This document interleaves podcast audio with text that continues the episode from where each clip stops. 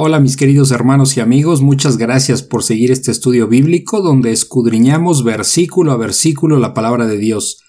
En este podcast vamos a estudiar el Evangelio de Lucas capítulo 1, donde veremos al Espíritu Santo interviniendo grandemente en los siguientes pasajes. Dedicatoria a Teófilo, anuncio del nacimiento de Juan, anuncio del nacimiento de Jesús, María visita a Elizabeth, nacimiento de Juan el Bautista, y profecía de Zacarías. Así es que mis queridos hermanos y amigos, por favor tomen su Biblia y vamos al Evangelio de Lucas capítulo 1 versículo 1 y comenzamos.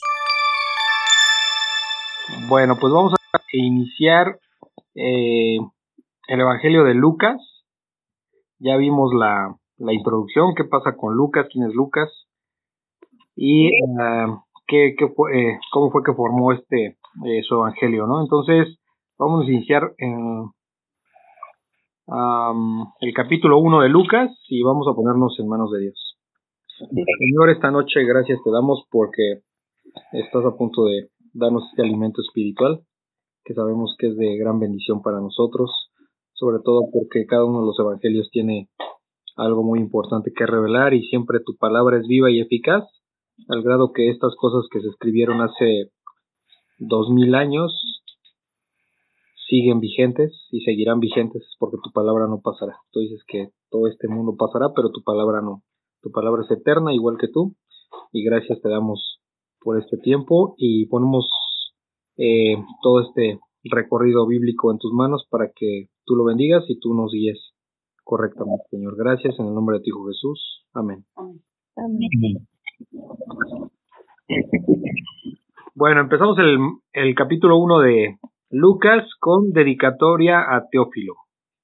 Vamos a leerlo y, y, enseguida lo explicamos. Puesto que ya muchos han tratado de poner en orden la historia de las cosas que entre nosotros han sido ciertísimas, tal como nos lo enseñaron los que desde el principio lo vieron con sus ojos y fueron ministros de la palabra. Me ha parecido también a mí, después de haber investigado con diligencia todas las cosas desde su origen, escribírtelas por orden, oh excelentísimo Teófilo, para que conozcas bien la verdad de las cosas en las cuales has sido instruido. Bueno, empiezo aquí por explicar que eh, Teófilo eh, muy probablemente eh, era un gobernante, no se sabe bien en realidad, pero por, por, el hecho de que lo llama excelentísimo, era una forma, excelentísimo Teófilo, es una eh, forma de dirigirse a un gobernante. Entonces, y este gobernante, eh, al final vemos que dice que ha sido instruido, o sea, que era un gobernante creyente en Jesucristo. Y, bueno, vamos por el versículo 1 para que nos desglose bien la historia. Empieza diciendo que puesto que ya muchos han tratado de poner en orden la historia, es decir, hay muchos que, que, que escribieron alrededor de la vida del Señor Jesucristo. No sabemos si, inspirados o no, simplemente nosotros, o mejor dicho, voy a replantear, sabemos que lo que prevalece hasta hoy son los evangelios eh, de, de, que vemos en la Biblia, ¿no? Mateo, Marcos, eh, eh, Lucas y Juan. Entonces, pero más allá de eso, entendemos por este escrito que cuando eh, Lucas escribió este escribió este evangelio, pues eh, había por ahí del año 60, 61 después de Cristo, había más escritos al respecto, ¿no? Los que se mantienen hasta hoy, pues son estos evangelios, por eso dice, puesto que ya muchos, o sea, eh, muchos otros escribieron al respecto, han tratado de poner en orden la historia, o sea, historiadores, ¿no? De ese tiempo, que buscaban ordenar la historia del Señor Jesucristo. Dice, puesto que ya muchos han tratado de poner en orden la historia de las cosas que entre nosotros han sido ciertísimas. Dice que entre nosotros, ¿quiénes nosotros? Los apóstoles. Los, no, eh, no, porque él no era apóstol. Él, ah. él era un discípulo, digamos, de, eh, o de Pablo. ¿Los gentiles? Los creyentes, de creyentes. Nosotros se refiere ya a los creyentes, creyentes en Cristo. dice de las cosas que entre nosotros, o sea, que entre nosotros los creyentes han sido ciertísimas, o sea, que entre los creyentes no hay duda de lo que se que, que lo que pasó fue cierto, contrario a lo que decían los judíos, los líderes, el, el sumo sacerdote, los fariseos, etcétera. ¿Sí se entiende?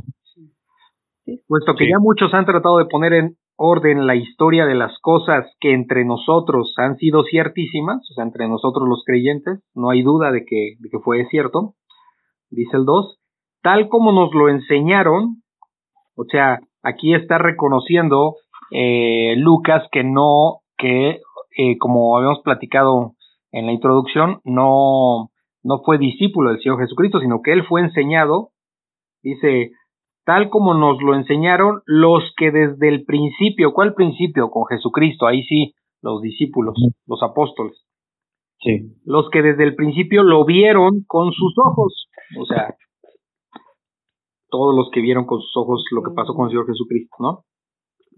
Y fueron, y fueron ministros de la palabra. Obviamente recalca los discípulos, ¿no? Hubo mucha gente que vio muchas otras cosas, obviamente, pero aquí se refiere a los discípulos. Dice el 3, me ha parecido también a mí, de, después de haber investigado con diligencia, aquí está el origen de todos los de todo lo que va a decir Lucas.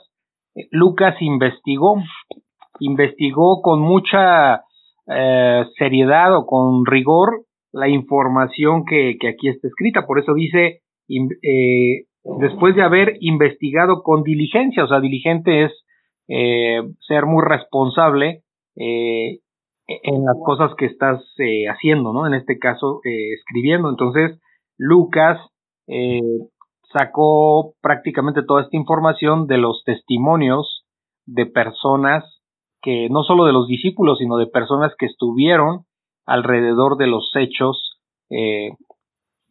alrededor de la vida del Señor Jesucristo. ¿Ok? Por eso es que Lucas es, eh, entre los cuatro evangelios, eh, como, el, como que el que da mucho más detalles de lo, de lo que sucedió en la vida del Señor Jesús. Entonces dice, bueno, otra vez el 3, me ha parecido también a mí, después de haber investigado con diligencia todas las cosas desde su origen, ¿sí? Todas las cosas desde su origen. ¿Cuál es el origen de todo esto que se ha escrito?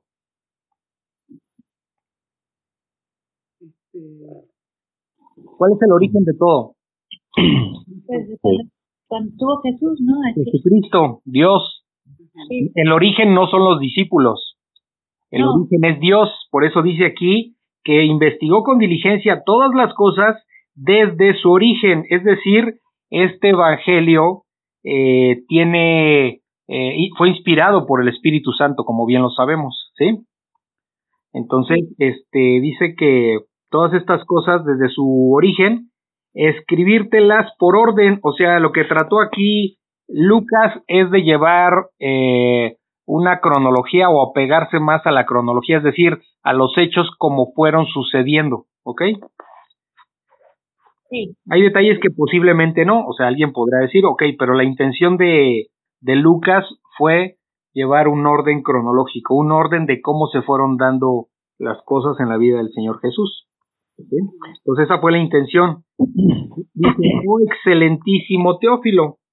Entonces, como les digo, esta palabra de excelentísimo es, es una, una palabra que se usaba para referirse a, a algún gobernante. Entonces entendemos, no sabemos de dónde, pero Teófilo era un gobernante. Dice, para que conozcas bien, le está diciendo a Teófilo, porque la carta, el evangelio va dirigido a Teófilo, para que conozcas bien la verdad de las cosas en las cuales has sido instruido.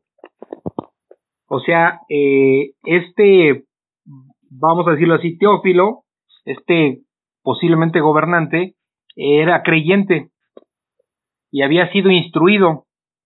Lo más probable, eh, esto ya es una apreciación uh, que no viene en la Biblia, pero lo más probable es que, que hay quien lo haya eh, instruido haya sido el apóstol Pablo, porque él era el que tenía eh, como, eh, vamos a decirlo así, antes, cuando era Saulo de Tarso tenía un estatus social alto, o sea, era culto, conocedor de la ley, eh, eh, tenía una jerarquía, digamos, en el, en el Sanedrín y, y, bueno, posiblemente pudo haber sido él, ¿no? Pero bueno, eso lo dejamos ya ahí al aire. Solamente ese es el comentario, ¿no? Entonces, aquí lo que, lo que Lucas hace hacia Teófilo es detallarle más lo, en lo que fueron tanto, tanto Lucas como Teófilo instruidos, ¿sí? ¿Tienen alguna duda? No. No. Ok. Eh, dice, seguimos con Lucas 1.5. Anuncio del nacimiento de Juan. O sea, Juan el Bautista. Hubo en los días de Herodes, rey de Judea, un sacerdote llamado Zacarías, de la clase de Abías. Su mujer era de las hijas de Aarón y se llamaba Elizabeth. Ambos eran justos delante de Dios y andaban irreprensibles en todos los mandamientos y ordenanzas del Señor. Pero no tenían hijo, porque Elizabeth era estéril y ambos eran ya de edad avanzada. Aconteció que, ejerciendo Zacarías el sacerdocio delante de Dios según el orden de su clase, conforme a la costumbre del sacerdocio, le tocó en suerte ofrecer el incienso, entrando en el santuario del Señor, y toda la multitud del pueblo estaba fuera orando a la hora del incienso, y se le apareció un ángel del Señor puesto en pie a la derecha del altar del incienso, y se turbó Zacarías al verle, y le sobrecogió temor, pero el ángel le dijo, Zacarías, no temas, porque tu oración ha sido oída, y tu mujer Elizabeth te dará a luz un hijo, y llamarás su nombre Juan, y tendrás gozo y alegría, y muchos se regocijarán de su nacimiento, porque será grande delante de Dios. No beberá vino ni sidra, y será lleno del Espíritu Santo aún desde el vientre de su madre, y hará que muchos de los hijos de Israel se conviertan al Señor Dios de ellos. E irá delante de él con el espíritu y el poder de Elías para hacer, hacer volver los corazones de los padres a los hijos y de los rebeldes a la prudencia de los justos, para preparar al Señor un pueblo bien dispuesto. Dijo Zacarías al ángel, ¿En qué conoceré esto? Porque yo soy viejo y mi mujer es de edad avanzada.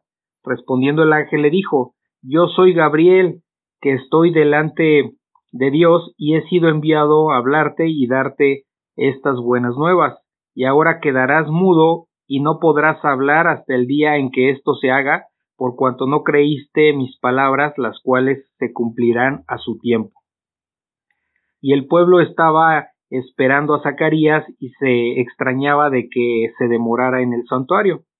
Pero cuando salió, no les podía hablar y comprendieron que había visto visión en el santuario.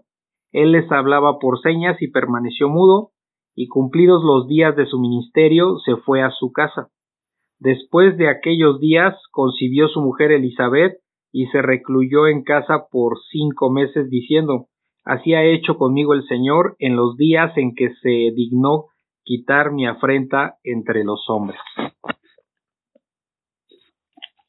Posiblemente este pasaje ya no les es tan ajeno por el hecho de que ya vimos alguna parte del, del nacimiento de Juan el Bautista. Pero aquí es muy detallado. Aquí es más detallado. Exactamente. Sí. ¿Tienen algún comentario? No, ninguno. Ok. Está bien. Este, este, este pasaje, eh, bueno, tuve la oportunidad de también de, co- de estudiarlo un poquito cuando vi el libro de Elizabeth. Ajá. Sí, eh, ya me es mucho más familiar. Ok. Bueno, vamos por partes. Dice eh, Lucas 1.5. Hubo en los días de Herodes, este Herodes es Herodes el Grande, padre de Herodes Antipas. ¿Sí? Para que no se vayan a confundir porque hay varios Herodes en la Biblia. Este Herodes el Grande, digamos que es el, el, el principal, porque dice aquí, hubo en los días de Herodes, ¿por qué sabemos que es Herodes el Grande? Porque dice que es rey de Judea. Y Herodes Antipa, Antipas era tetrarca de Perea y de Galilea. ¿sí? Sí, Entonces no es el mismo Herodes. No es el no, Herodes Antipas, recordemos que fue quien eh, terminó cortándole la cabeza a Juan el Bautista. pero aquí no es este Herodes. Cuando dice que hubo en los días de Herodes el Grande, bueno, es Herodes el Grande, rey de Judea, un sacerdote llamado Zacarías, o sea, el, el papá de, el papá de, el que iba a ser papá de Juan el Bautista. Este Zacarías, eh, bueno, eh, Zacarías quiere decir Jehová se acordó, ¿sí? Eso quiere decir Zacarías. Entonces dice que estaba este sacerdote Zacarías de la clase de Abías. Hagan de cuenta que, que los sacerdotes en ese tiempo se organizaban en, eh, como en, eran muchos sacerdotes, entonces se, se, mm, se organizaban en 24 divisiones y a cada una de esas divisiones le tocaba dos veces al año, dos veces al año, durante una semana, en cada ocasión, durante una semana, este, servir en el templo, ¿ok? Entonces, digamos que este, este Zacarías de la clase de Abías, su mujer era de las hijas de Aarón. Y era, y es su, ahora sí que su, su mujer era Elizabeth, ¿no? Entonces, Zacarías y Elizabeth, padres, van a ser padres de Juan el Bautista, ¿ok? Dice el 6, ambos eran justos delante de Dios, o sea, eran bien vistos por Dios, y andaban irreprensible en todos los mandamientos y ordenanzas del Señor. ¿Qué, qué significa irreprensible? Es que no tiene mancha. Lo obedecía, ¿no? Sí, o sea, no, no perfectos, ¿sale? No estamos hablando de perfección. Irreprensibles es que eran, vamos a decirlo así, transparentes, no tenían doble cara, no había algo que estuvieran ocultando mal. Entonces eran irreprensibles eh, a los, eh, en los mandamientos y las ordenanzas de Dios. ¿sí? Dice el 7, pero no tenían hijo porque Elizabeth era estéril. O sea, los dos no tenían hijos, ya eran de edad avanzada y no tenían hijos. Y ambos eran ya de edad avanzada. Bueno, aquí lo dice. Dice el 8. Aconteció que ejerciendo Zacarías el sacerdocio delante de Dios, según el orden de su clase, conforme a la costumbre del sacerdocio. Es decir, esto está un, poquito confuso, pero se los explico. Eh, le tocó por suerte ofrecer el incienso entrando en el santuario del Señor. ¿Qué pasa aquí? Que era la, eh, para su grupo, era, eh, le tocaba esa semana a, su grupo, vamos a decir así, eh, servir en el templo, pero eran, cada grupo pues tenía muchos sacerdotes. Entonces, Zacarías se ganó ese privilegio, por eso dice que le tocó en suerte ofrecer el incienso. ¿sí? Y ese es un honor muy grande para un sacerdote en ese tiempo. Entonces, le, digamos que estuvo una semana Zacarías ofreciendo el incienso ahí en el templo. ¿Sí? Por eso dice el 8 aconteció que ejerciendo Zacarías el sacerdocio, o sea, porque estaba sirviendo, delante de Dios según el orden de su clase, conforme a la costumbre del sacerdocio, la costumbre era pues dos veces al, al año, ¿no? Servir por una semana. Le tocó en suerte ofrecer el incienso, entrando en el santuario del Señor, ¿ok? Entonces, ese era un honor muy grande para, para un sacerdote y le había tocado por suerte a Zacarías. Dice el 10, y toda la multitud del pueblo estaba fuera orando a la hora del incienso.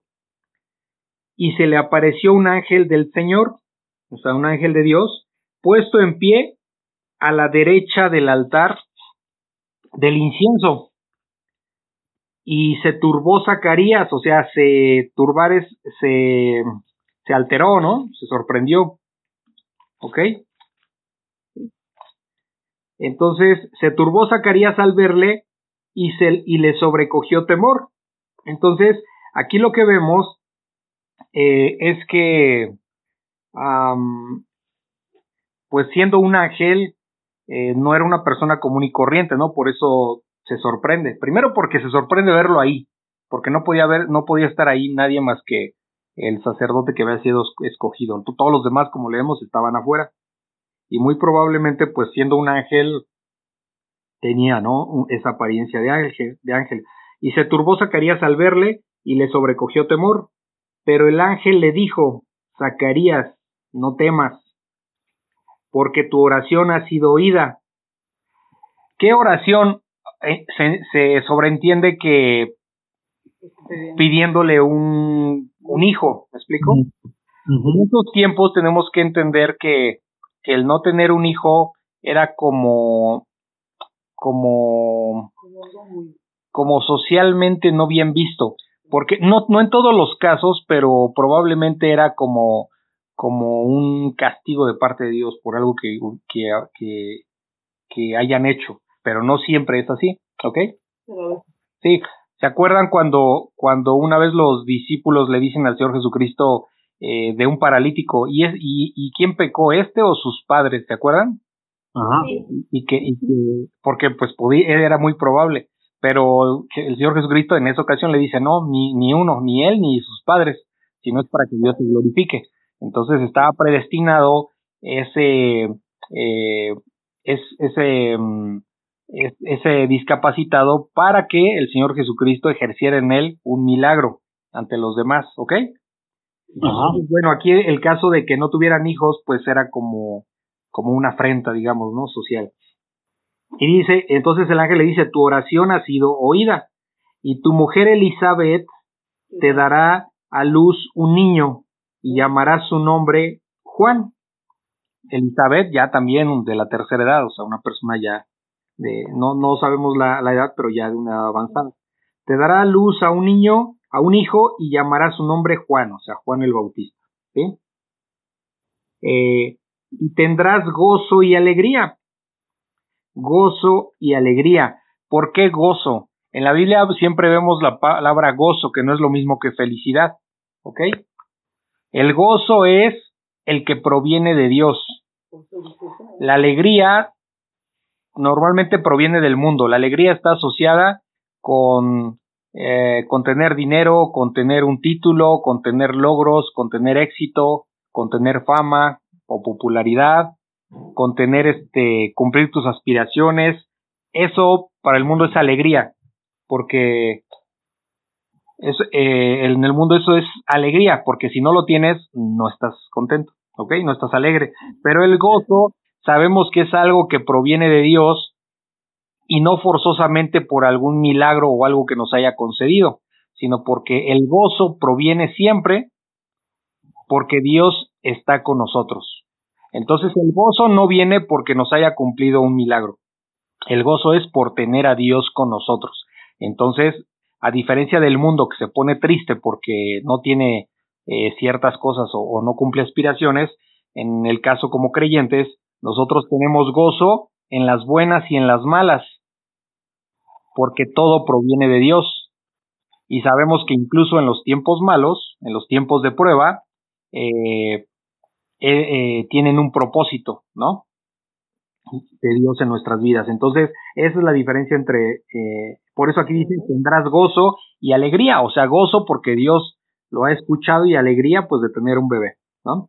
Y muchos se regocijarán de su nacimiento, muchos. Acuérdense que Juan el Bautista nace eh, después de que durante 400 años eh, el último profeta había sido Malaquías y durante 400, eso es el último, de hecho, el último profeta del Antiguo Testamento, es el último libro del Antiguo Testamento, pasan 400 años donde Dios no habla, donde hay un silencio. Y después de esos 400 años va a aparecer aquí Juan el Bautista. Entonces va el mundo, eh, bueno, los judíos lo van a, a escuchar, ¿no? O sea, lo, los, entonces dice, y muchos se regocijarán de su nacimiento. Dice el 15, porque será grande delante de Dios. Grande. Ya vimos, eh, hemos visto de Juan el Bautista que era humilde, que dice que era la voz que clama en el desierto, o sea, humilde y siempre sirviendo para el propósito de Dios. Entonces, será grande delante de Dios, no beberá vino ni sidra, ¿sí? Ahorita les explico esto. No beberá vino ni sidra, eh, y será lleno del Espíritu Santo aún desde el vientre de su madre. Esto es increíble. No, no, no beberá vino ni sidra. ¿Por qué? Porque va a estar reservado para los planes de Dios. Entonces, em, Dios muestra eh, su, su, Dios lo tiene apartado, digamos, ¿no? Eh, esto de, del, del, de beber vino ni, de no beber vino ni sidra es algo que tiene que ver con lo que le llamaban el voto nazareno. El voto nazareo, perdón, no nazareno, el voto nazareo, eh, que era consagrarse a Dios, consagrar su vida a Dios y se abstenían de vino. Eh, por ejemplo, en el caso de, de, no lo hemos visto aquí con ustedes, pero en el caso de Sansón, este, no, era no cortarse eh, el cabello. Ajá, sí a veces la gente piensa por las historias ahí inventadas que, que, que Sansón tenía eh, que el cabello de Sansón era el que tenía poder, eso no es así, eso es una mentira. El, eh, el punto es que era, era, digamos que un pacto con Dios en ese sentido, servirle a Dios, no tenía por qué cortarse el cabello. Cuando le, cuando permite que le corten el cabello, pues entonces eh, se rompe el pacto y se pierden sus poderes, o sea, la fuerza que él tenía. Pero no era que el cabello tuviera un poder, sino más bien era que tenía ahí un pacto con Dios, ¿no? En ese sentido, y él lo rompió. Entonces así era eso, ¿verdad? ¿Mandé? Entonces así fue eh, lo que le pasó, porque así era lo que se creía, que le cortaron el cabello y eso había sido el motivo de que ya no tenía fuerza. Sí, o sea, sí fue el motivo, pero, pero me refiero que no era que el cabello tuviera sobre poder, tuviera poderes o algo, no, era parte de un, de, de un, de estar consagrado a Dios con esto del voto nazareo, y él lo rompió al permitir que, después de tanta insistencia, que este se dejara cortar el, el cabello. Entonces lo saco eso porque pues dice aquí que Juan no beberá vino ni sidra, era parte de, de ese voto nazareo, ¿ok? No beberá vino ni sidra, y será lleno del Espíritu Santo. Fíjense, será lleno. Dios lo va a llenar del Espíritu Santo aún desde el vientre de su madre. Aquí lo que vemos es que Dios, vemos muy evidente la soberanía de Dios en lo que tiene que ver con la, con la salvación. Él es libre de decidir eso, porque ¿en qué momento recibimos el Espíritu Santo? Cuando reconocemos a Jesús. Cuando hay un arrepentimiento sincero, ¿no? Obviamente previamente Él nos llama eh, y, y, y, viene en nosotros el Espíritu Santo, pero ya de grandes, ¿no? Aquí, fíjense qué tan grande era este Juan, no por él mismo, Dios lo iba a hacer grande en ese sentido. Y grande no era la grandeza del, eh, del hombre, ¿no? Famoso, popular, rico, no, nada de eso. Era todo lo contrario. Era grande para Dios porque era humilde, sencillo y totalmente este, dedicado a, a las cosas que Dios le había mandado hacer, que era anunciar la venida del Mesías. Entonces dice que aquí, pero a Juan le fue, eh, fue lleno del Espíritu Santo desde el vientre de su madre, ¿ok? Dice el 16, y hará que muchos de los hijos de Israel se conviertan al Señor Dios de ellos. O sea, con su predicación, muchos también se iban a convertir al Señor Dios, ¿sí? Dice el 17, e irá delante de él, o sea, delante de quién? Delante de Jesús, o sea, delante del Señor. E irá delante de él con el espíritu y el poder de Elías. Eh, esto de, del espíritu y el poder de Elías, eh, eh, Elías era un profeta y, y, los judíos esperaban que regresara porque había una profecía de que iba a regresar. Ya ven que eso ya lo, ya lo analizamos, ya no me voy a meter ahí. Eh, esperaban que viniera, pero no es que fuera a regresar porque Elías Dios se lo llevó vivo al cielo, no murió, se lo llevó vivo y esperaban que regresara, pero no es que fuera a regresar Elías como tal, sino más bien regresó, eh, eh, es una forma de decirlo, en la persona de Juan, ¿sí? Eh, por eso dice el 17, e irá Juan delante de Jesús con el espíritu y el poder de Elías, el espíritu y el poder de Elías, es decir, el poder de su palabra, el poder de hablar, o sea, por lo que leemos, tanto Elías como, como Juan el Bautista tenían, eran muy parecidos en el, en el carácter, en la forma de hablar, de, dirigirse a la gente y todo esto, ¿ok? Armando, yo tengo una duda. O sea, realmente no es que haya regresado Elías, sino que era muy similar.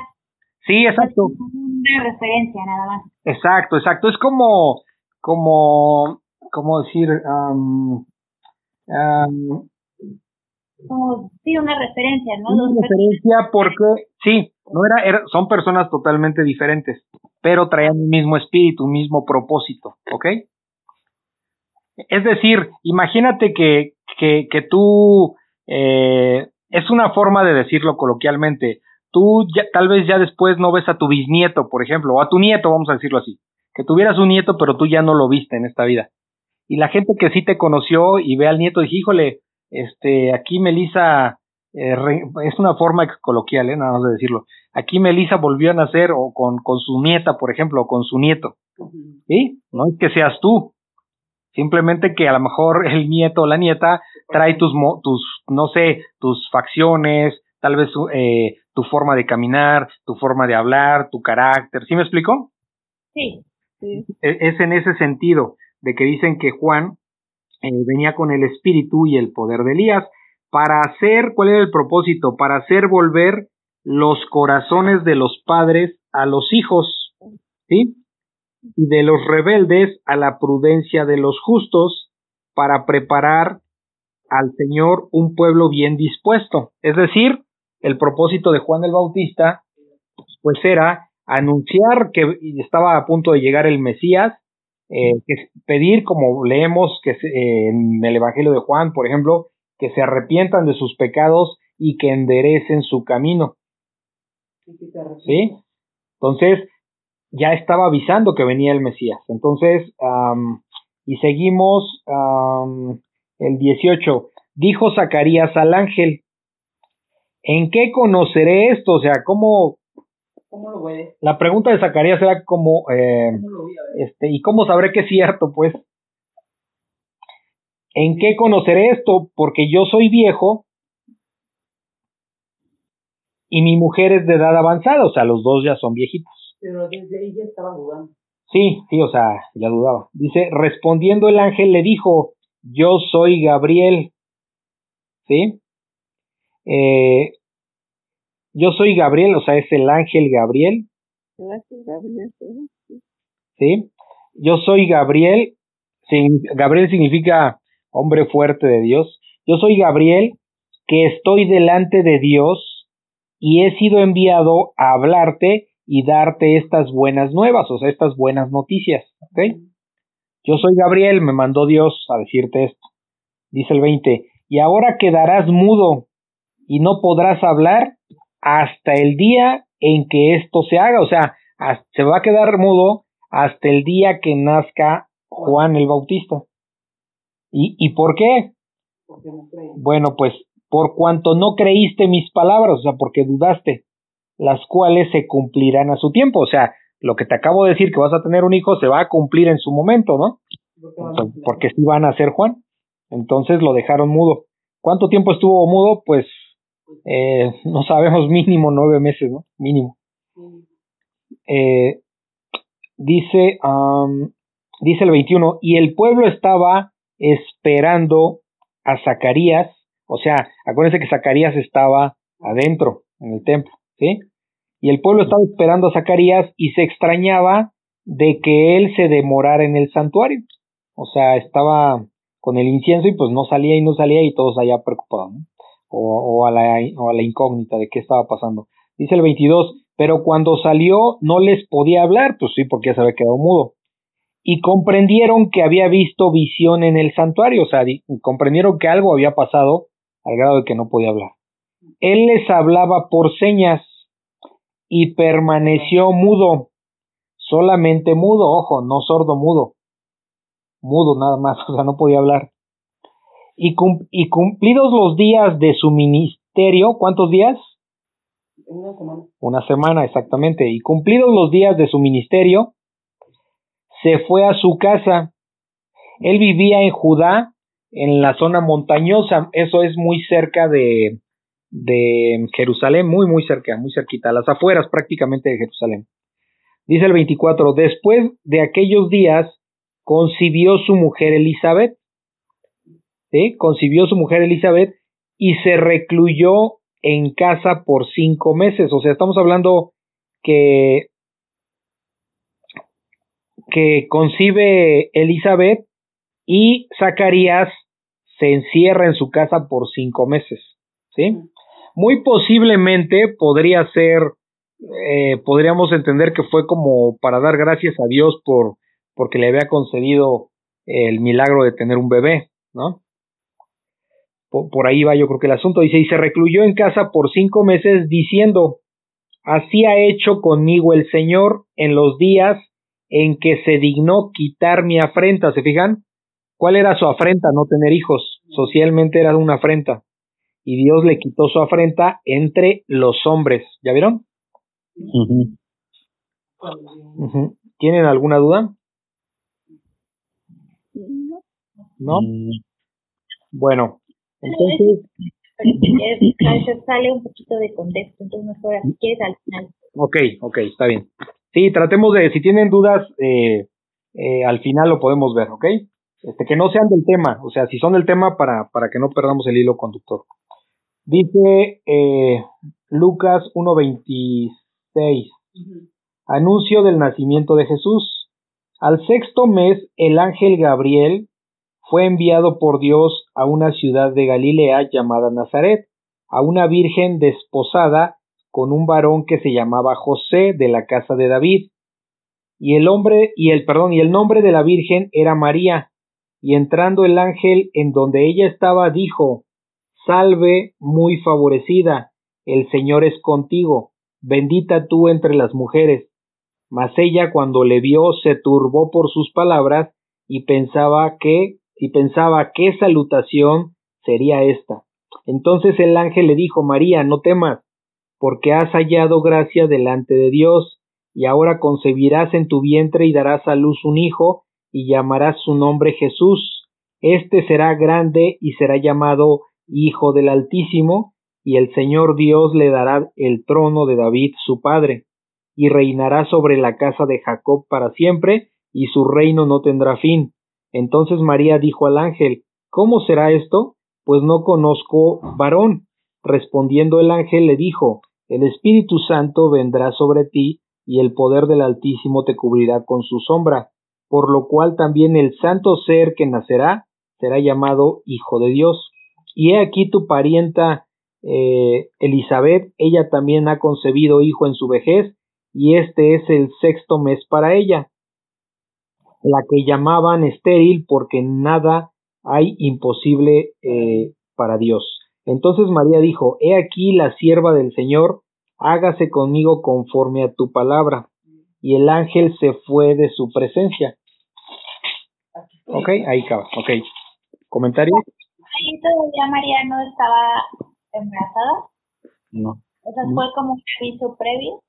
Sí, aquí, aquí, na, eh, sí, aquí vemos, eh, estamos viendo el nacimiento de Juan el Bautista y vamos a decirlo así, nos regresamos unos cuantos meses para, para, para retomar, es lo que está haciendo Lucas, ¿sí? Y, eh, y para retomar lo que es la historia de, de, digo, perdón, el nacimiento del Señor Jesús. Pero aquí lo que se ve también la, la la confianza de María, porque, por ejemplo, Zacarías no creyó y, sí, exacto. y ella sí creyó, ¿no? Desde el primer momento le creyó. Hay cosas sí, muy, muy similares que suceden con, con el nacimiento de Juan y el nacimiento del Señor Jesús. Vamos a verlo. Obviamente hay una diferencia muy grande, pero sí vamos a verlo.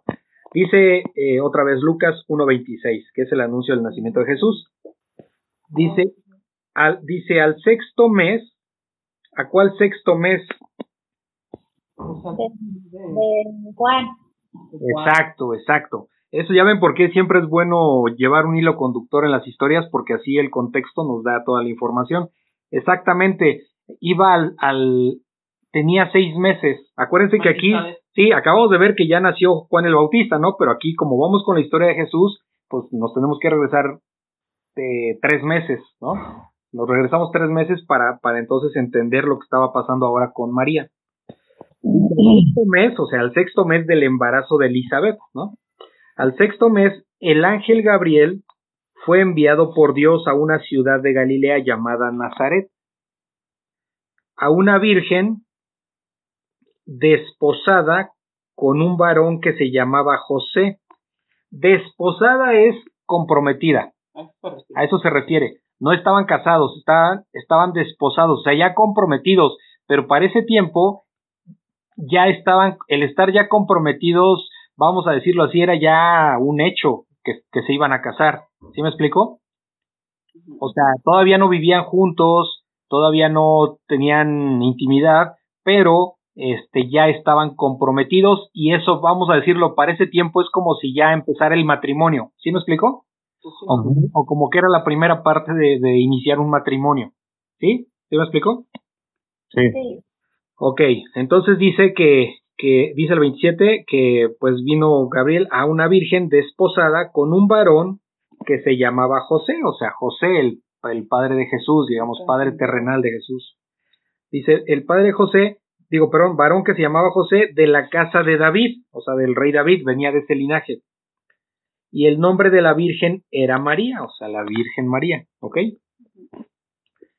Cuando vemos aquí que José venía de la casa de David, es porque esto también era una profecía, que el Mesías iba a venir de la casa eh, de David, ¿ok?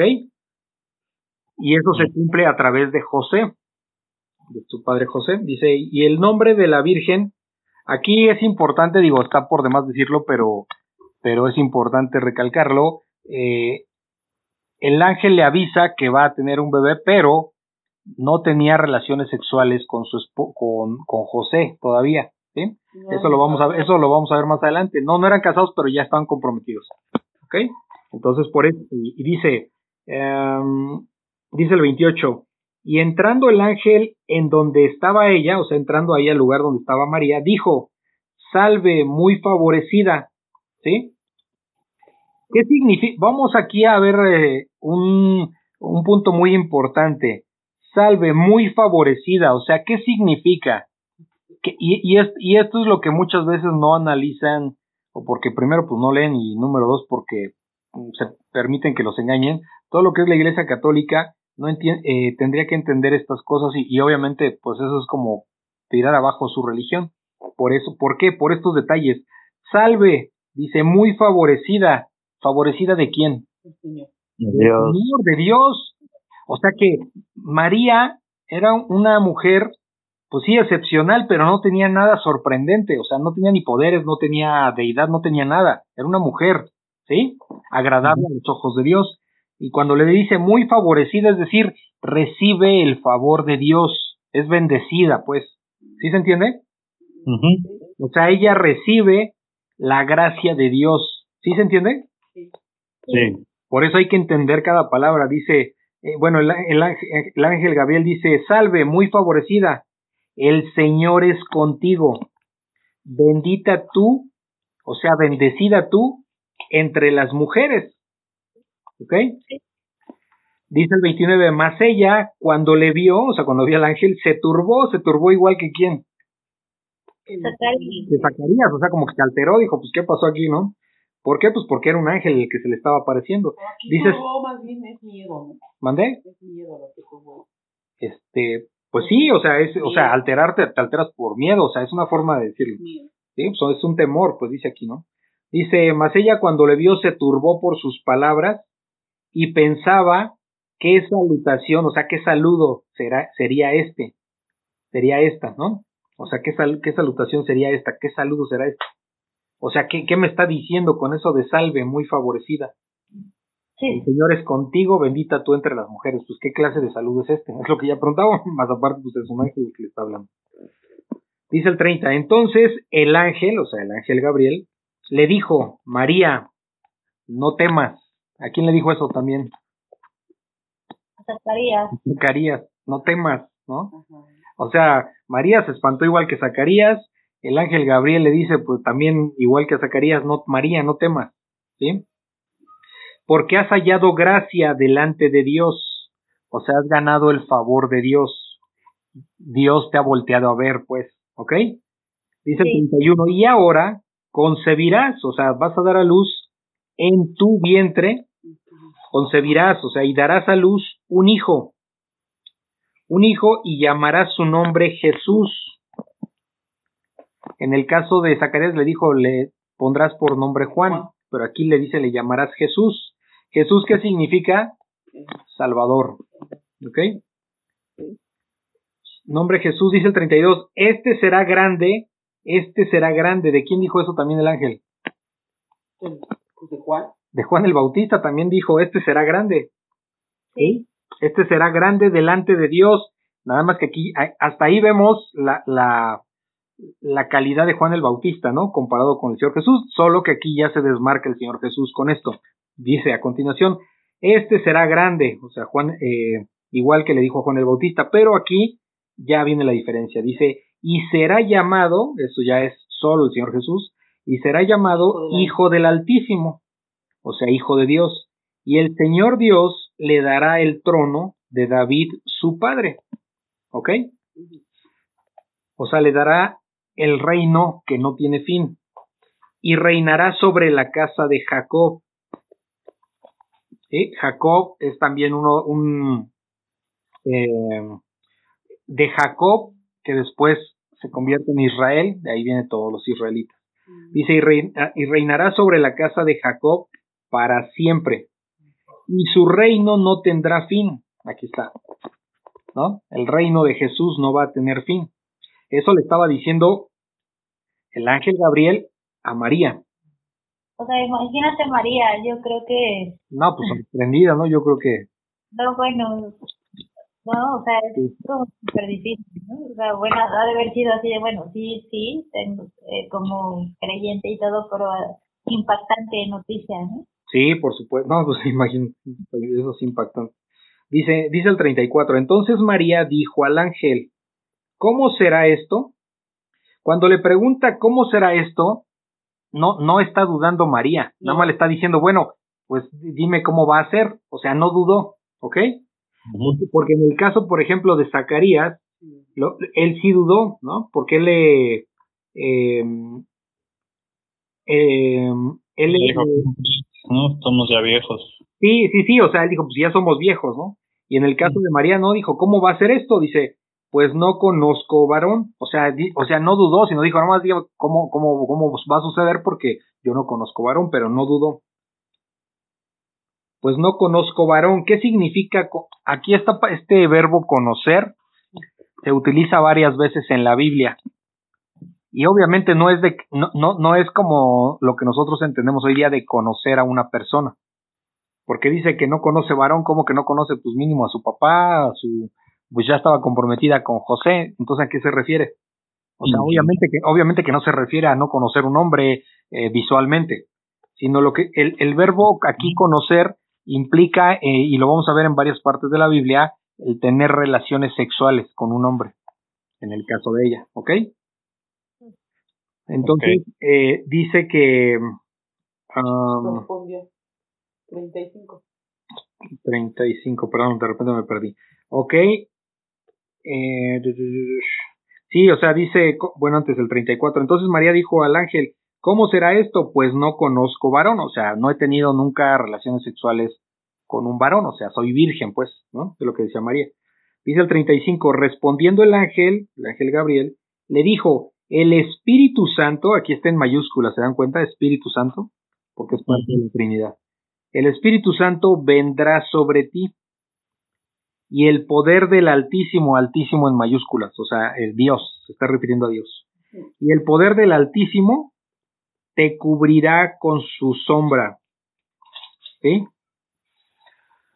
Es decir, eh, por lo cual también el santo ser, se refiere a Jesús, por eso está con mayúscula, por lo cual el santo ser que nacerá será llamado Hijo de Dios. Entonces, ¿qué implica esto? Que Jesús es el único ser humano que ha nacido sin pecado. ¿Sí se entiende? Sí. ¿Por qué? Porque fue concebido en el vientre de María por el Espíritu Santo, sin que María haya tenido relaciones sexuales antes. ¿Ok? Sí. Entonces, eh, Jesús es el único que ha nacido sin pecado. Dice el 36, y he aquí tu parienta Elizabeth, o sea, Elizabeth era de su familia, No sabemos exactamente qué tipo de parentesco, pero es probable que aunque Elizabeth ya era viejita y, María muy joven, posiblemente eran como primas, es lo que yo he escuchado. En algunos evangelios dice que son primas. Este no. No, en este, no, aquí no dice, pero bueno, no es relevante, ¿ok? Simplemente eran parientes, es lo que nos dice la palabra y hasta ahí llegamos. Lo otro pues ya es como un parte de un, uh, como de información adicional, pero, pero no es lo relevante, ¿no? Entonces eran parientas, Elizabeth y María. Dice, ella también ha concebido hijo en su vejez. O sea, le dice también María, digo, también Elizabeth ha concebido. O sea, ya lleva seis meses, pues, ¿no? Ya lleva seis meses de gestación. Dice, y este es el sexto mes para ella, para, para Elizabeth, la que, la que llamaban estéril, o sea, fíjate, le llamaban estéril, que era una afrenta socialmente, ¿no? Por no poder tener hijos. Sí. Esto, este tipo de afrentas la vemos en el Antiguo Testamento también, pero bueno, no me voy a desviar. Dice el 37, porque nada hay imposible para Dios, nada. Lo mismo pasó con, con, con Sara, ¿sí? cuando, cuando Abraham y Sara tenían, eh, dieron, eh, dio a luz, pues ya también de edad muy avanzada. Entonces no es el único, no es el único milagro que Dios hizo de, de, de, traer al mundo eh, algún bebé, digamos, bajo esas condiciones, ¿no? De, de ya ser avanzados de edad. Entonces, bueno, no me desvío. Dice el 38. Entonces María le dijo, he aquí la sierva del Señor. ¿Qué sierva? ¿De quién está hablando María? De ella misma. De ella misma. ¿Se pone a la altura de Dios María? No, pone como sierva. Dice la sierva del Señor. O sea, todos somos siervos de Dios, ¿no? Sí. Era, más, era mayor María, no. Ella reconocía que era una sierva del Señor. He aquí la sierva del Señor, hágase conmigo conforme a tu palabra, o sea, totalmente sumisa a las decisiones de Dios. ¿Sí? ¿Se entiende? Sí. Ok, entonces vemos una María muy diferente a lo que nos han pintado desde niños, ¿no? En la Iglesia Católica. Entonces dice, y el ángel, o sea, el ángel Gabriel, se fue de su presencia. ¿Sí?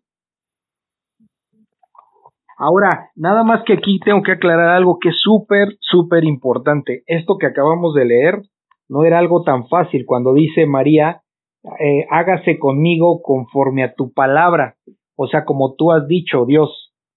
¿Por qué?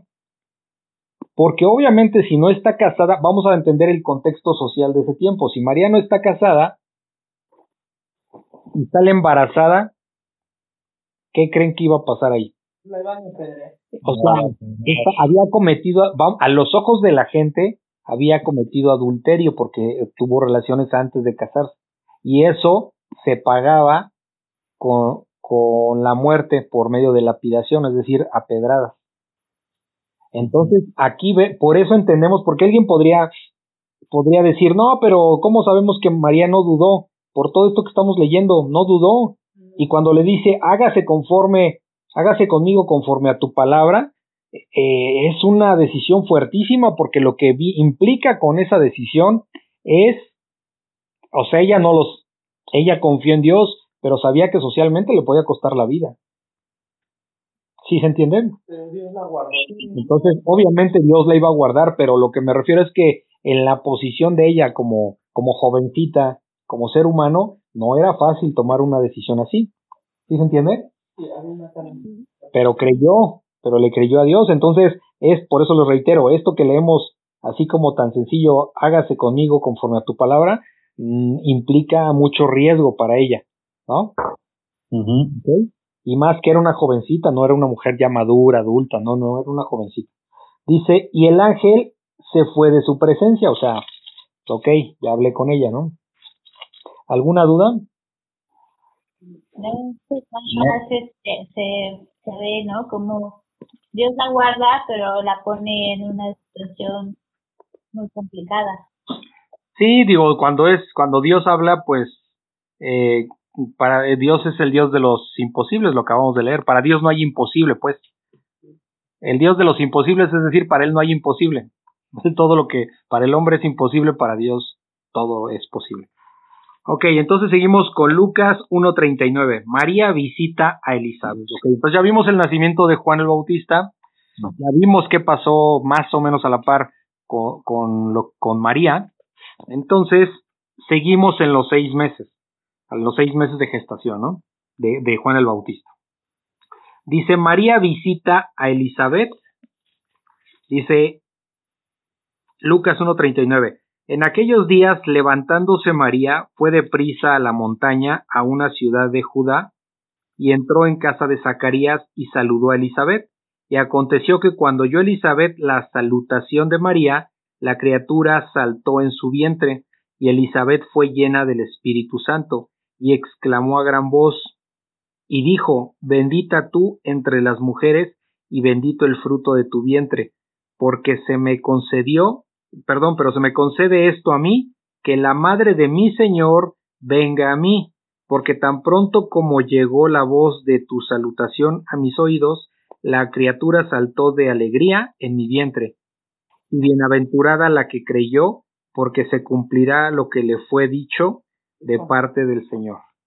Entonces María dijo, Engrandece mi alma el Señor, y mi espíritu se regocija en Dios mi Salvador, porque ha mirado la bajeza de su sierva, pues he aquí desde ahora me dirán, Bienaventurada todas las generaciones, porque me ha hecho grandes cosas el poderoso.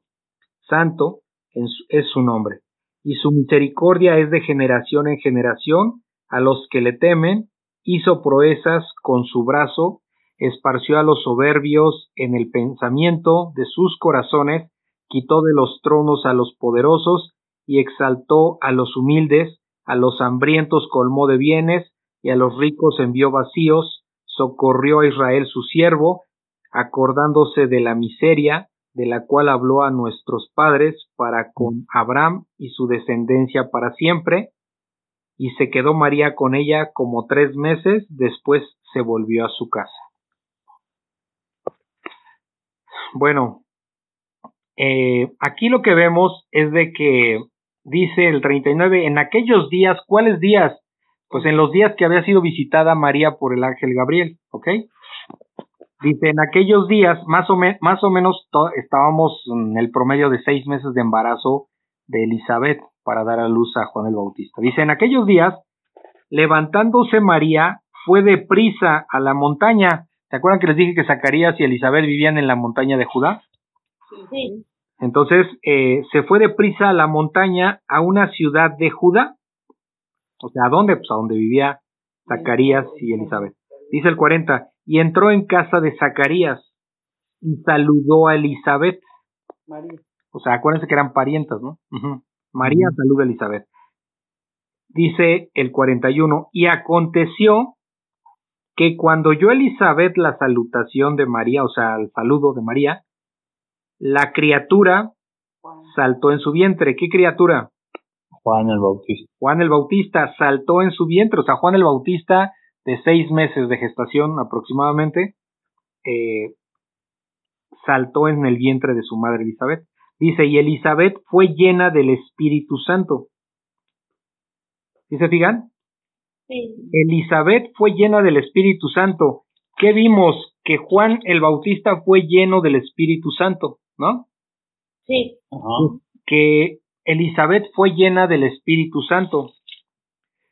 Eh, eh, ¿Quién más? María, llena del Espíritu Santo, ¿no? Porque le dice el ángel Gabriel, el Espíritu Santo vendrá sobre ti, ¿ok?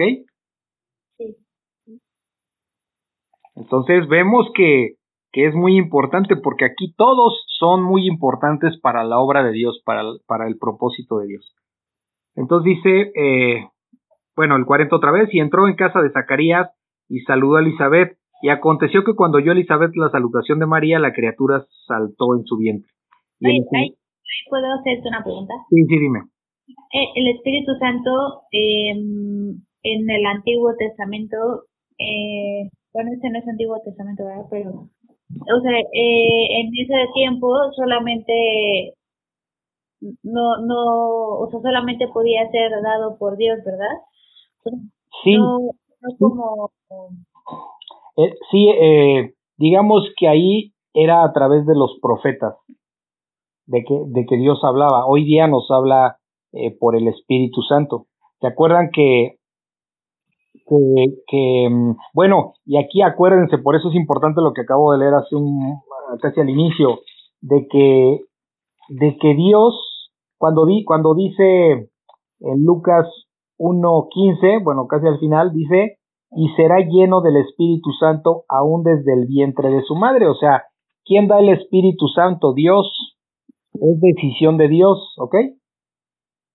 Sí. Él lo da como Él quiere. Eh, vemos que, que, que, cuando el Señor Jesucristo muere en la cruz, resucita y, y, aparece otra vez a sus, a sus discípulos y es cuando ya después se va a la derecha del Padre, vemos que eh, eh, Jesús le dice, yo me voy, pero, les de, pero me, es necesario que yo me vaya para que venga el gran consolador, que es el Espíritu Santo. ¿Ok? Sí. Ya en pleno. Ya, entonces, todo creyente pues recibimos el Espíritu Santo de parte de Dios y Dios se lo da a quien Él decide dárselo. Así como, como Él decidió darle el Espíritu Santo a Juan el Bautista, aún desde el vientre de su madre. ¿Sí me explicó? Sí. Entonces, eh, pero antes no, en general, en el Antiguo Testamento no, no era a través del Espíritu Santo, era a través de los profetas. ¿Sí? Sí. Ok.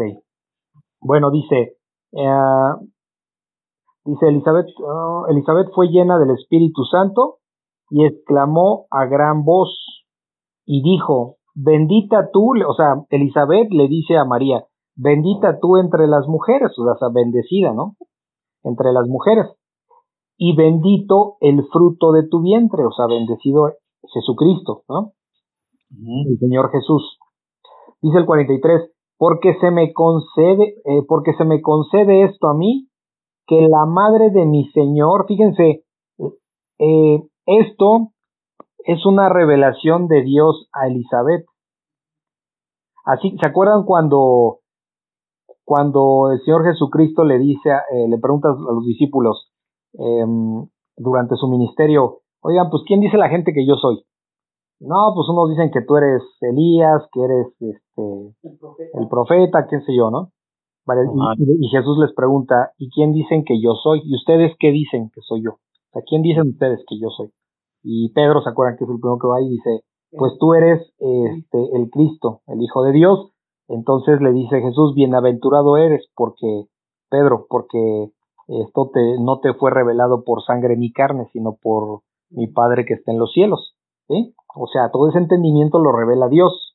En este caso, eh, lo que está diciendo Elizabeth son palabras de alabanza a Jesús desde el vientre de María.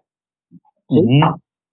Porque en ese momento pues ya había sido avisado por, por el ángel Gabriel que iba a venir el Espíritu Santo y ya cuando llega a visitarla, pues ya estaba ahí. Dice, porque se me concede esto a mí, dice, porque se me concede esto a mí, que la madre de mi Señor ya está, todavía ni nace y ya está, lo está reconociendo como su Señor. Aquí Señor viene en mayúscula, ¿sí? No. Porque la madre de mi Señor venga a mí. O sea, ¿por qué se me concede que la madre de mi Señor venga a mí? Él, él no, no, está exaltando a María, está exaltando a Jesús. ¿Sí? Sí. Entonces no hay que confundirnos porque dice, hay que leer bien la pregunta, ¿por qué se me concede a mí que la madre de mi Señor venga a mí? ¿Sí? Al que está exaltando como su Señor es a uno que todavía ni, entre comillas, todavía no existe físicamente, ¿no? Todavía no nace. Correcto. Y ya lo reconoce como su Señor. Dice el 44, porque tan pronto como llegó la voz de tu salutación, o sea, de tus saludos, a mis oídos, la criatura, o sea, Juan el Bautista, saltó de alegría en mi vientre, dice Elizabeth. 45. Y bienaventurada la que creyó. Fíjate cómo, cómo Elizabeth va a saber eso. ¿Cómo Elizabeth va a saber eso si no estaba presente? Claro. ¿Sí se es por revelación, es revelación de Dios. Y bienaventurada la que creyó, porque se cumplirá lo que le fue dicho de parte del Señor. ¿Sí se fijan? Ajá. Dice el 46, entonces María dijo, esto, que- esto está lleno del Espíritu Santo, todo lo que estamos leyendo está lleno del Espíritu Santo.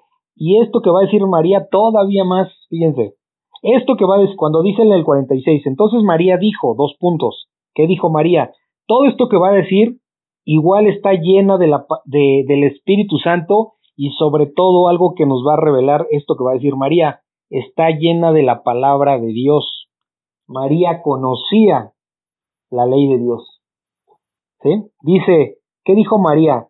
Engrandece, eh, engrandece mi alma al Señor. ¿Sí?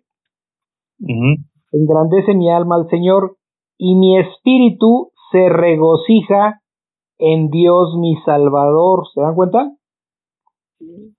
¿Qué está diciendo la Virgen María? Que también necesita un Salvador. Era una mujer excepcional, pe- pero ¿qué dice el Señor? ¿Qué dijo Dios? No hay uno solo bueno, el único bueno es mi hijo, o sea, Jesucristo. Entonces, obviamente, obviamente María es una pecadora, pero eh, es agradable a los ojos de Dios. ¿Sí se entiende? Por Sí. eso dice eh, el 47, y mi espíritu se regocija en Dios mi Salvador. María también necesita un Salvador como cualquier ser humano, y ella lo reconoce. Ne- reconoce su necesidad de un Salvador. Dice el 48, porque ha mirado la bajeza de su sierva. ¿Sí se fijan?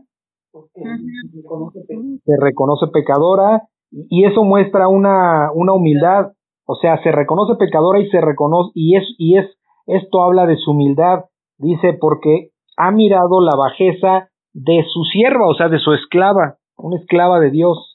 ¿Sí se dan cuenta de todo lo que está diciendo? Ujú. Aquí estamos hablando de una verdadera creyente. No estamos hablando de, de una deidad. ¿Sí se dan cuenta? Entonces dice, pues he aquí, desde ahora me dirán, bienaventurada todas las generaciones, porque me ha hecho grandes cosas el poderoso.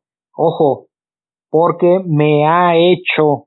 O sea, ¿qué es que está diciendo? Reconoce que ella no es nada y que quien ha hecho la obra en ella es el Dios Todopoderoso. ¿Sí se fijan? Cómo estas palabras están llenas de una verdadera creyente que reconoce a su Dios y Salvador. Entonces lo que vemos de esta María no tiene nada que ver con la que nos han pintado por muchos años. Dice eh, 49 otra vez, porque me ha hecho grandes cosas el poderoso, santo es su nombre. ¿Sí? Sí. Santo es su nombre, y su misericordia es de generación en generación a los que le temen. Esto viene en los diez mandamientos. es una promesa. Es una promesa. Hizo, proe- eh, hizo proezas con su brazo, esparció a los soberbios en el pensamiento de sus corazones. ¿Sí? O sea-. Espar a ver, este esparció a los soberbios o sea, alguien que, que se cree que todo lo puede, ¿sí? Que no necesita de nadie, el soberbio. Esparció a los soberbios en el pensamiento de sus corazones, o sea, a los, los soberbios estaban perdidos en sus ideas y los perdió más, o sea, ahí se quedaron. Se perdió en el pensamiento de sus corazones. ¿Qué trae un soberbio en su corazón? Pues soberbia, ¿no? O sea, todo lo que eso implica. O sea, entonces prácticamente ahí se quedaron, dentro de esa perdición, vamos a decirlo así. 52. Quitó de los tronos a los poderosos y exaltó a los humildes. Esto, vamos a entenderlo, es espiritual. Quitó de los tronos a los poderosos y exaltó a los humildes. Esa es la condición, esa es el, la forma de proceder de parte de Dios, exaltar a los humildes y derribar a los poderosos. Dice el 53, a los hambrientos colmó de bienes no de- no- y a los ricos envió vacíos. Está hablando espiritualmente, acuérdense. Sí. A los hambrientos colmó de qué bienes. O sea, a, a los hambrientos de Dios, les dio conocimiento. Y a los ricos envió vacíos. A los ricos de este mundo no les da conocimiento, están vacíos, están muertos en sus delitos y pecados. ¿Sí se entiende? Sí. Dice el 54, socorrió a Israel su siervo, acordándose de la misericordia. ¿Sí? Tuvo misericordia. Israel fue un engañador. Esa historia luego la vemos, ¿no? Si no nos desviamos. Este, eh, socorrió a Israel su siervo, acordándose de la misericordia. Israel era Jacob. ¿Sí? Y aquí está hablando aquí ya de- Israel. Así como a, como a, como a, a, ay, este Pablo, em, Pues Saulo de Tarso le cambia el nombre a Pablo. Igual aquí Jacob, este, le cambia el nombre de Dios a Israel. Eso lo vemos después, pero no me quiero, si no me voy a salir del tema.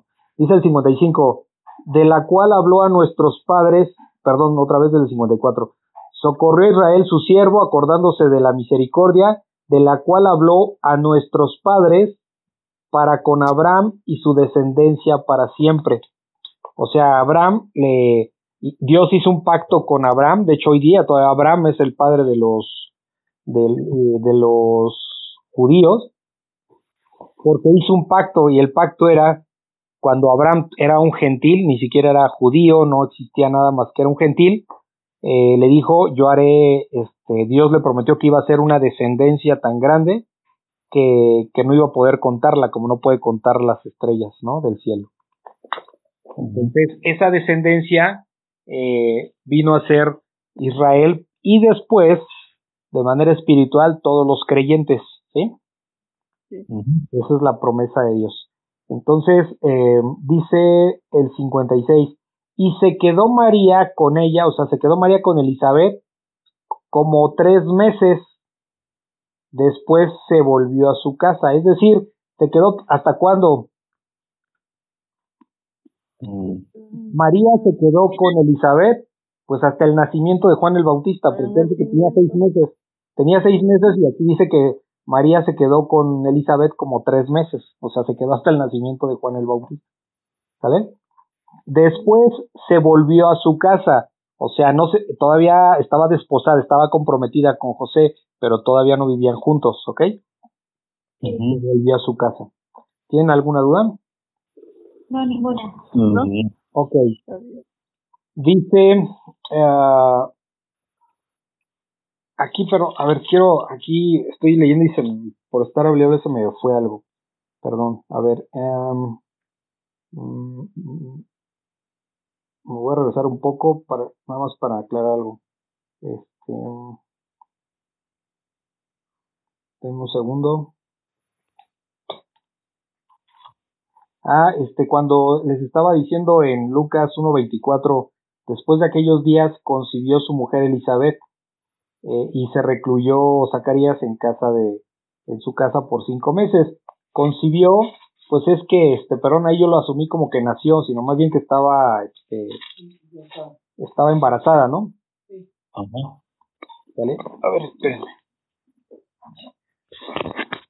Entonces, eh, bueno, ya aclarando ese punto, dice nacimiento de Juan el Bautista. Lucas 1.57. Cuando a Elizabeth se le cumplió el tiempo de su alumbramiento, dio a luz un hijo. Y cuando oyeron los vecinos y los parientes que Dios había engrandecido para con ella su, mi- su misericordia, se regocijaron con ella. Aconteció que al octavo día vinieron para circuncidar al niño, y le llamaban con el nombre de su padre, Zacarías. Pero respondiendo su madre dijo, no, se llamará Juan.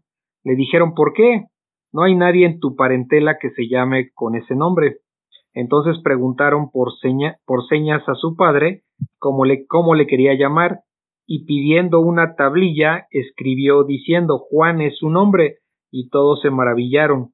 Al momento fue abierta su boca y suelta su lengua, y habló bendiciendo a Dios, y se llenaron de temor todos los vecinos, y en todas las montañas de Judea se divulgaron todas estas cosas, y todos los que las oían las guardaban en su corazón, diciendo, ¿quién pues será este niño? Y la mano del Señor estaba con él.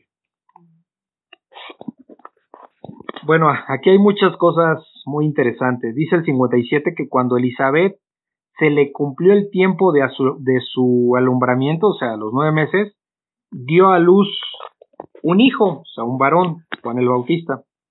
Dice el 58. Y cuando oyeron los vecinos y los parientes que Dios había engrandecido para con ella su misericordia, o sea que le había quitado la afrenta, digamos, a Elizabeth, dice que se regocijaron con ella.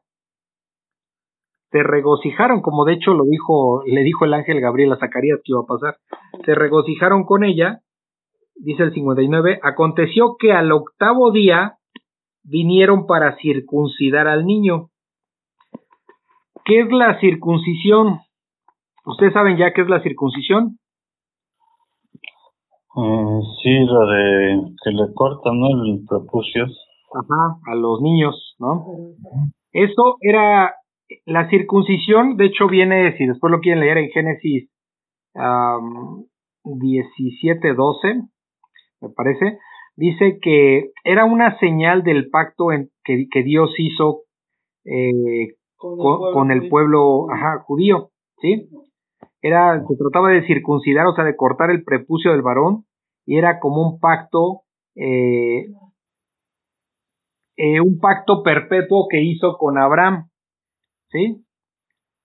Cuando le dijo que iba a tener descendencia. Ok. Ok. Este, y que incluso le dice Jehová a Abraham que iba a ser padre de muchedumbres, de multitudes, eh, y bueno, pues eh, digamos que eso representaba eh, la circuncisión por, e, y, el mandato era, la ordenanza era que fuera el octavo día, ¿ok? Por eso es que, y, y se aprovechaba que al octavo día, bueno, esa situación la aprovechaban, se reunía la familia, se reunía la familia y era cuando aprovechaban para ponerle nombre al niño. Entonces dice que, bueno, aquí en el 57, cuando a Elizabeth se le cumplió el tiempo de su alumbramiento, dio a luz un hijo, y cuando oyeron los vecinos y los parientes que Dios había engrandecido para con ella su misericordia, se regocijaron con ella. Dice el 59, aconteció que al octavo día vinieron para circuncidar al niño, o sea, para cortar el prepucio, y le llamaban con el nombre de su padre, o sea, Zacarías.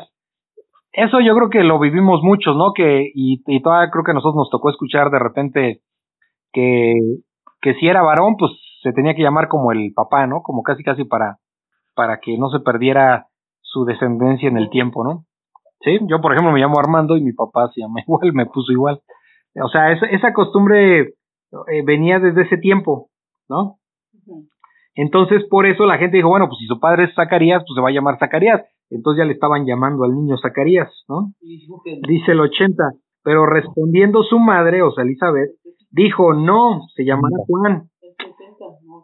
El, ah, sí, perdón, aquí con, como ya es noche, perdón, de repente me va la vista ahí. Dice, pero respondiendo su madre, dijo, no, se llamará Juan. Le dijeron, ¿por qué? O sea, ¿por qué se va a llamar Juan si no hay nadie en tu parentela que se llame con ese nombre? O sea, no hay ni un abuelo, un tío, alguien, no hay nadie. O sea, ¿por qué? Pues les era extraño porque, pues, se, no, era cultural que se llamara como el papá, ¿no? con normalmente. Dice el 62. Entonces preguntaron por señas a su padre.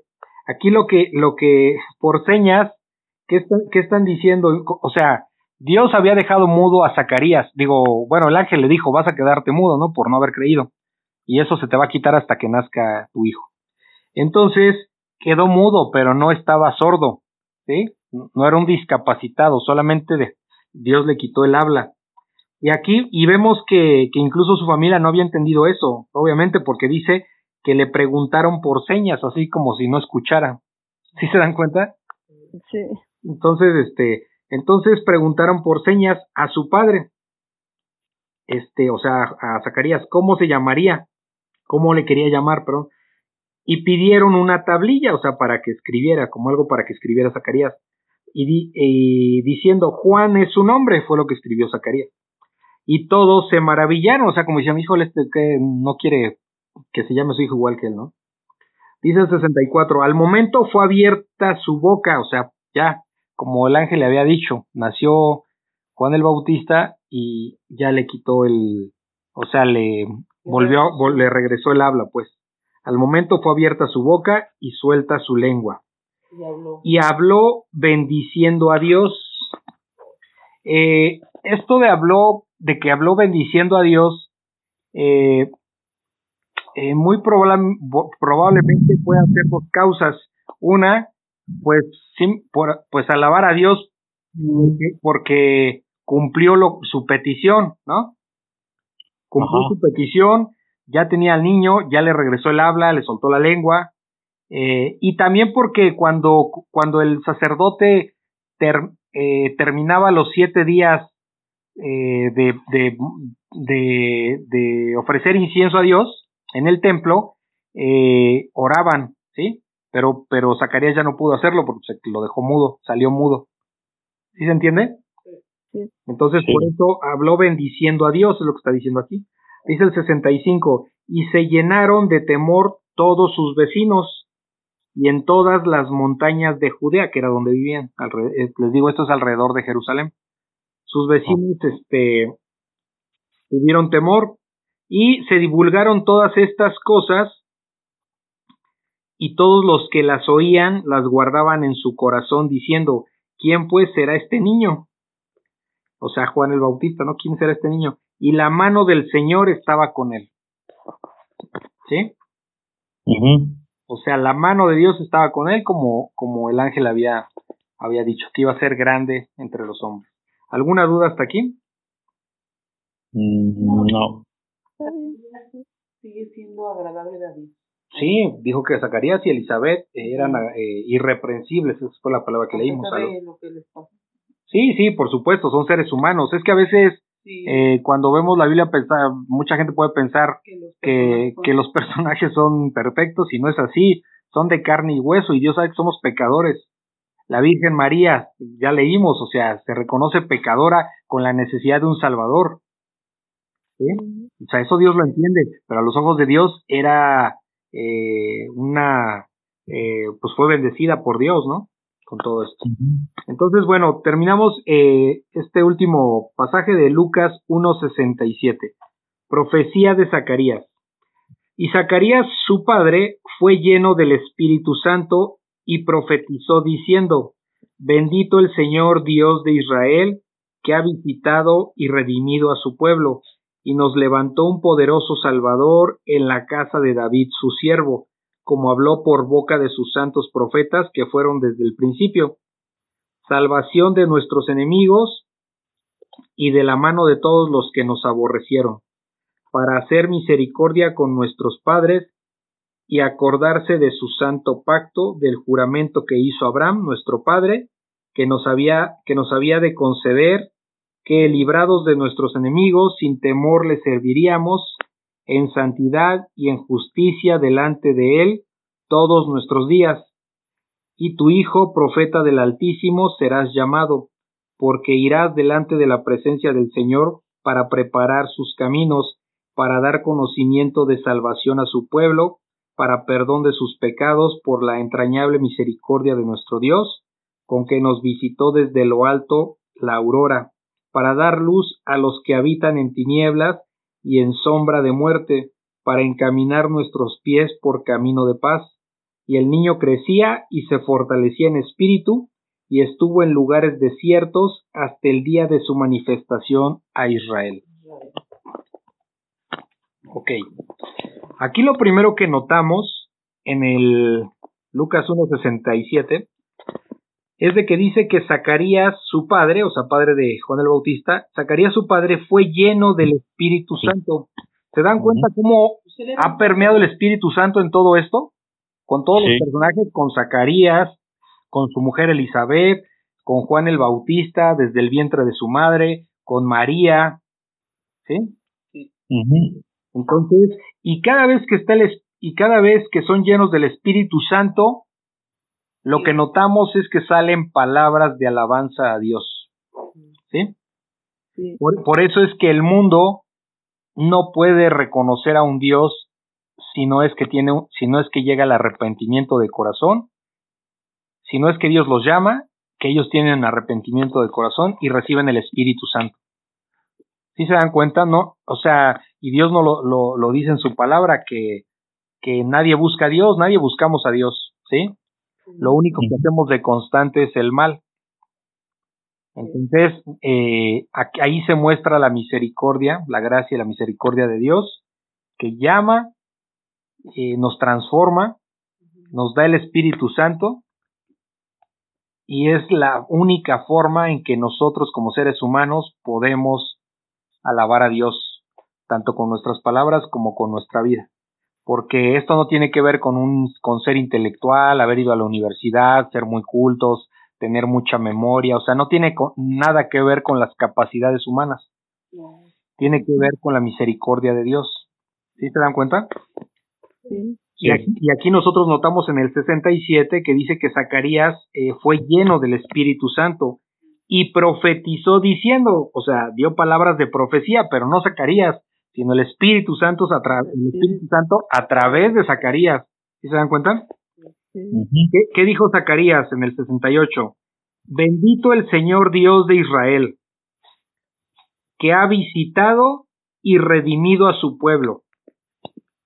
¿Sí? Redimir es librar, eh, redimir es librar a, un, em, a una persona de una, de un castigo, de una obligación, de un dolor o de una situación delicada, ¿sí? Eso es redimir. O sea, Jesús redimió nuestros pecados en la cruz.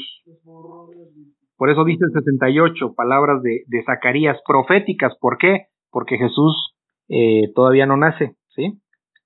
Y, y, y, ya está dando palabras proféticas a Zacarías. ¿Por qué? Porque el Espíritu Santo se lo está revelando. Bendito el Señor Dios de Israel, o sea, Jehová, Dios Padre, que ha visitado y redimido a su pueblo. Y nos levantó un poderoso Salvador. Fíjense, lo que está, porque esto es profético, porque aquí en este momento todavía no nace Jesús y habla como si ya hubiera sucedido. Nos levantó un poderoso Salvador, ¿cuál? Si todavía no nace. ¿Por qué? Porque es el Espíritu Santo y Él nos revela por adelantado las cosas, Él todo lo sabe y todo es un hecho. Muchas veces Dios habla de esa manera, dando por hecho las cosas aun cuando todavía no han sucedido a la vista del hombre.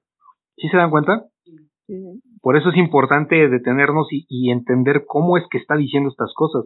Y nos levantó un poderoso Salvador, que es Jesucristo, en la casa de David, su siervo. Dice el 70, como habló por boca de sus santos profetas que fueron desde el principio. O sea, profetas que hablaron que iba a venir un Salvador del linaje de David. Esto ya se había dicho.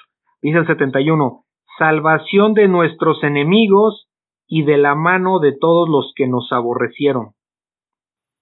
O sea, ¿qué significa que, que Jesús viene para salvar a la humanidad, ¿no? No solo a los judíos. Salvación de nuestros enemigos. ¿Se dan cuenta? Y de la mano de todos los que nos aborrecieron, para hacer misericordia con nuestros padres y acordarse de su santo pacto, el santo pacto que fue con Abraham, lo que les expliqué, del juramento que hizo Abraham, o sea, de que iba a tener descendencia. Eh, del juramento que hizo Abraham, eh, y a través de este pacto también está la promesa de salvación por gracia, que es a través de Jesucristo. Dice, del juramento que hizo Abraham, nuestro Padre, que nos había de conceder que librados de nuestros enemigos, sin temor le serviríamos. ¿Sí? 75. En santidad y en justicia delante de Él todos nuestros días. ¿Cómo quiere que vivamos el Señor? En santidad y en justicia. Dice el 76. Y tú, y tú, y tú, niño, profeta del Altísimo, o sea, tú niño, ¿cuál niño? Juan el Bautista. Y tú, niño, profeta del Altísimo, o sea, un enviado de parte de Dios, Padre, serás llamado, porque irás delante de la presencia del Señor, porque irás delante de Jesús para anunciar que viene Él como Mesías, porque irás delante de la presencia del Señor para preparar sus caminos, para dar conocimiento. Fíjense, aquí no está hablando de que Juan el Bautista iba a hacer cosas maravillosas, dijo que iba a dar conocimiento, ¿se dan cuenta? Para dar conocimiento de salvación a su pueblo, o sea, cuando nosotros vamos y predicamos, es dar el conocimiento a los incrédulos, para que, pueda, para que a través del poder de la palabra pueda llegar el arrepentimiento si Dios así lo dispone. Entonces dice el 77, para dar conocimiento de salvación a su pueblo, para perdón de sus pecados. ¿Sí? El conocimiento es no para envanecerte como persona, dar conocimiento para salvar almas, para salvar a su pueblo. ¿Para qué? ¿Cómo va a salvar a su pueblo? Para perdón de sus pecados. ¿Sí se dan cuenta? Sí. 78. Por la entrañable misericordia de nuestro Dios, entrañable misericordia de nuestro Dios, con que nos visitó desde lo alto la aurora. ¿Sí? Eh, esto pues es como una referencia, yo lo entiendo así, como una referencia eh, a, al Mesías, a que venía el Mesías, a una luz que, que es resplandeciente, pues, ¿no? Como una aurora. Con que nos visitó desde lo alto la aurora, para dar luz a los que habitan en tinieblas. Es decir, Jesús es la luz y Jesús alumbra a los que andan perdidos en tinieblas los que andan en el mundo, perdidos en la oscuridad. Dice, para dar luz a los que habitan en tinieblas y en sombra de muerte. O sea, toda persona que no tiene a Jesucristo en su vida está muerto en sus delitos y pecados, anda en tinieblas y está destinado a la muerte, es decir, al infierno. Dice, para encaminar nuestros pies por camino de paz. Eso es lo contrario dice el 80, y el niño crecía, o sea, Juan el Bautista crecía como niño y se fortalecía en espíritu y estuvo en lugares desiertos, o sea, estuvo, no estuvo, vamos a decirlo así, tuvo una vida de, no sé si de nómada, no sé, no, no, no o sea, alejado, pues, eh, eh, consagrado a Dios, vamos a decirlo así. Seguramente en oración, en eh, y en prepararse eh, en el conocimiento de Dios, ¿no? En la ley y todo esto. Dice, y el niño crecía y se fortalecía en espíritu, y estu ¿cómo se fortalecía en espíritu? ¿Cómo nos fortalecemos en espíritu?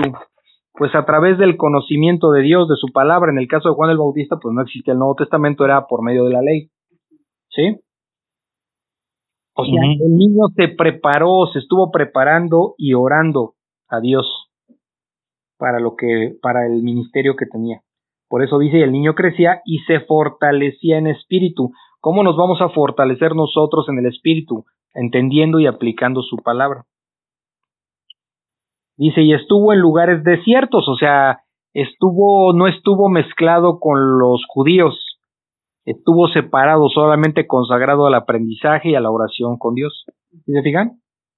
Sí. Y estuvo en lugares desiertos hasta el día de su manifestación a Israel, es decir, hasta el día que se manifestó Israel diciendo, hey, este, yo soy la voz que clama en el desierto, arrepentíos, enderezar las sendas, y en fin, todo lo que hemos leído en el Evangelio de Juan. ¿Tienen alguna duda? No. No. No. Bueno. Ok. Bueno, Padre Santo, Señor, esta noche gracias te damos porque nos has permitido observar toda tu obra, toda la, la forma en cómo tú preparaste el camino para, para que nuestro Señor Jesucristo pudiera eh, llegar a este mundo y Señor vemos claramente que a través de tu Espíritu Santo tú es la única forma en cómo nosotros podríamos alabarte, cómo podríamos bendecirte, cómo podríamos estar entendiendo todo lo que nos dices. Te damos gracias porque siendo pecadores, pues tú nos has dado el Espíritu Santo y y, hay una responsabilidad muy grande, Señor, y un agradecimiento de, de poder eh, trabajar para tu reino, que así como, como tú predestinaste a Juan el Bautista para anunciar la llegada de tu Hijo a este mundo, pues eh, nosotros también tenemos un trabajo que es predicar tu evangelio. Señor, gracias te damos y te pedimos que también nos fortalezcas a través de tu palabra para que podamos presentar defensa y poder predicar eh, tu evangelio. Señor, gracias te damos y te bendecimos en el nombre de ti, Hijo Jesús. Amén.